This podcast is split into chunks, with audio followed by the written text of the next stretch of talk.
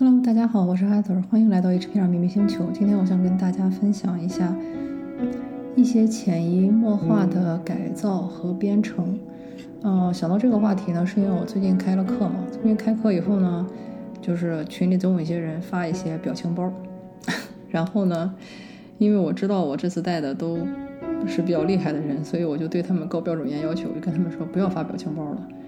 然后一开始大家觉得很不习惯，因为大家都知道我们在对话中会发很多的表情包，尤其是有一个人，我们俩聊天，他几乎每次都会给我发表情包。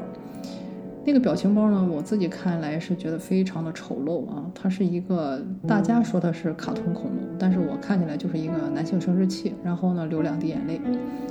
呃瞪着大眼睛，然后抿着嘴，所以我就实在忍无可忍，我说你为什么每次都要给我发这么一个东西哈？然后呢，我就在群里问我说：“你们觉得这是什么？”然后我说完这个以后，他们就说感觉我发的这个就就感觉这个图就无法直视了。但是他们说，我觉得这个东西它其实本来是个恐龙。然后我就跟他们说，恐龙是长这个样子的吗？恐龙哪只恐龙是没有鼻孔的？哪个恐龙是没有耳孔的？哪个恐龙是没有牙齿的？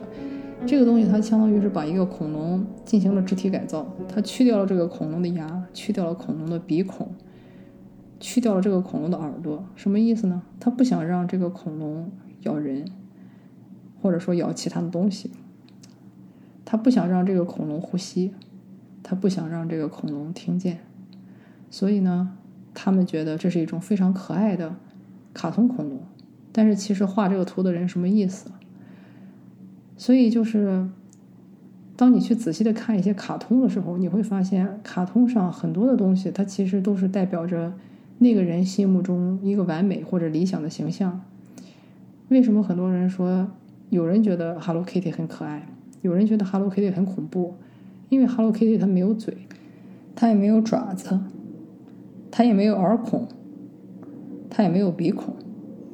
所以呢，这就是我说的，每个人看到它，有些人觉得很可爱啊，因为就是他把那些丑陋的东西，比方说像鼻孔，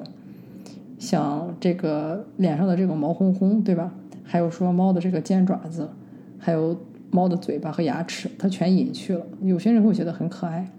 但是呢，有些人会觉得很恐怖，因为这个东西它就已经不是猫了。就像我以前看过一个嗯儿童小说，里面它其实就是为了教育小朋友刷牙嘛。然后呢，里边的这个小熊呢就不想刷牙，他希望自己的牙齿全掉掉。但是当他的牙齿全掉的时候，他的一个好朋友。然后他一觉醒来，发现自己的牙全都没有了。小熊很高兴嘛，就跑去找他朋友说：“你看，你看，我牙都没了。”然后他的朋友就说了一句话：“说你连牙都没有了，你还是小熊吗？”所以这个其实就会给我们一些启示哈，就是说你要想一下，大家平时为什么说对熊是一种尊敬的态度？他不敢，不太有什么动物敢惹熊哈，是因为熊有牙齿。如果一个熊连牙齿都没有了，你觉得它还会赢得那些动物的尊重，或者说是？恐惧吗？其实不会。所以呢，我觉得其实很多表情包里，它一个表情也好，或者说这些卡通画里面也好，哈，它有一个很大的问题，就是很多的卡通或者是呃这个表情包，它其实试图是想改造。但是你要知道，这个东西它本身就是一种图画式的这种潜意识的这种，你可以说它是植入哈，我不愿意说的是恐怖植入，它可能有这个心，可能没这个心，在于人的解读。但是，如果你长时间的老是用这种卡通化的东西去表达你的心，用这种幼龄化的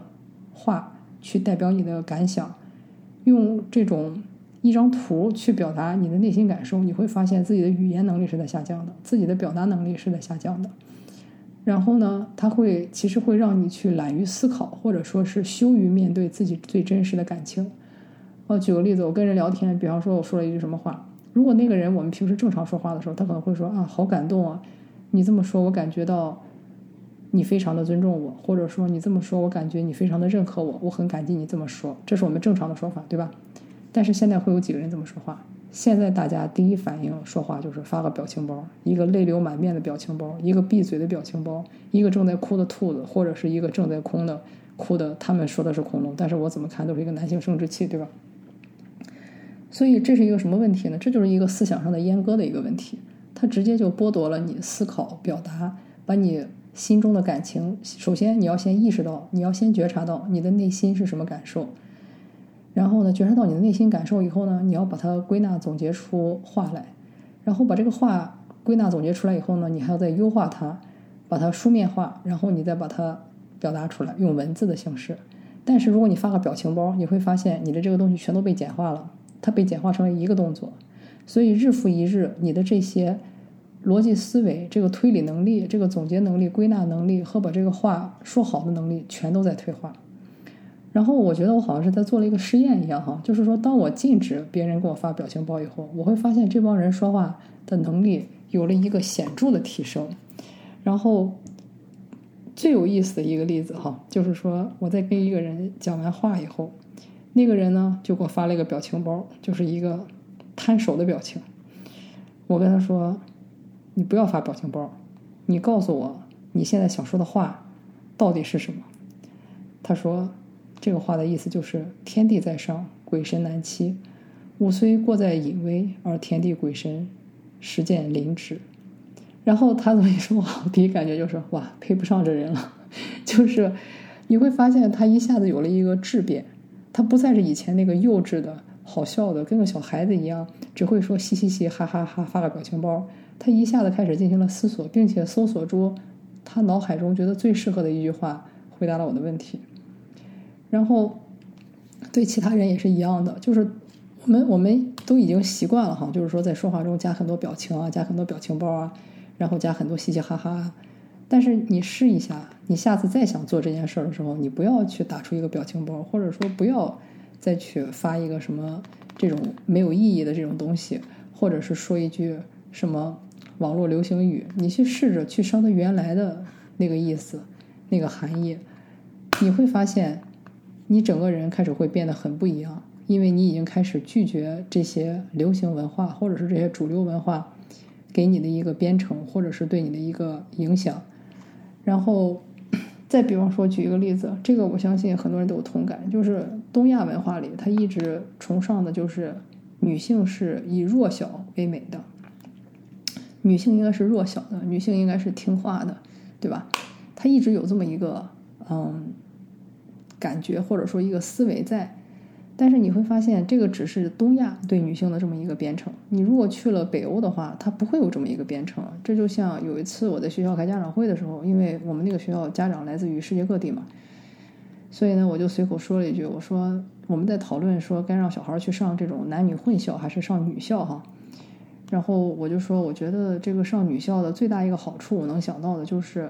如果去了女校以后呢，女孩就必须要去做一个 leader，就是必须要去做领导，然后不太会有老师会把这个岗位说默认给男孩子，因为像我从小到大在国内上学，每在的每一个班默认的班长都是男生，然后有的老师就直接会说说我们班的班长必须要选一个男生，然后女生可以干其他的职位，比方说团支书，比如说副班长啊、学习委员都可以，但是默认班长和体育委员全都是男生，我不知道大家是不是这样子。所以呢，我当时一说呢，有个家长就觉得很诧异，他就说：“怎么会这样呢？我从来没有听说过这件事情。”然后我一看他的长相，我就说：“你是不是北欧国家的？”他说：“我是荷兰人。”我说：“对。”然后你就会发现，在北欧，在挪威、芬兰、冰岛、瑞典、芬兰，他们是没有这个想法的。他们认为女性跟男性是一样的、强壮的、平起平坐的。那个地方的男女不敢说同工同酬，但是女性的地位是最高的。然后呢，那个地方也是承认事实婚姻的，就是说你不需要说两个人一定要领证哈，只要同居多长时间就自动享受这个配偶待遇。所以那个地方的女性的这个首领，呃，像总统啊、议员啊、总理啊这些岗位，也是在整个世界范围内都是最多的。所以你觉得这件事情是偶然吗？它其实不是偶然，就因为它没有这个编程，所以它能达到最大限度一个男女平等。就像在北欧神话体系里。那些女神也是要上战场的，那些女神的确担育担担任着这个生育的这个职责和任务哈，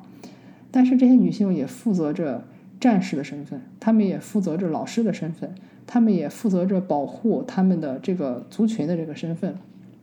所以在北欧的这些女神里，你会发现她们的地位是非常高的，而且她们说乱搞说乱搞就乱搞啊，不像一些这个民族的这个神话传说或者说是。呃，什么民间传说一下啊，都是说这个负心汉什么什么的，就是北欧女神她想睡谁就睡谁，比如说像著名的这个女神弗瑞亚，她想跟谁睡就跟谁睡，她老公跟她说你要是在你要是敢跟小矮人睡，我就离家出走，她哈哈大笑说你别闹了，然后她照样去跟小矮人睡了，因为那个小矮人会给她做很漂亮的首饰，所以她直接跟小矮人睡了。她回来以后发现老公不见了，然后她又很伤心，这是另外的话哈，但是她该睡就睡。